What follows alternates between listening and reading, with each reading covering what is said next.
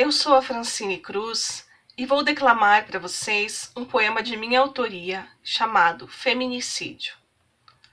Flores na cabeça adornam o rosto pálido, ferido por um animal chamado homem.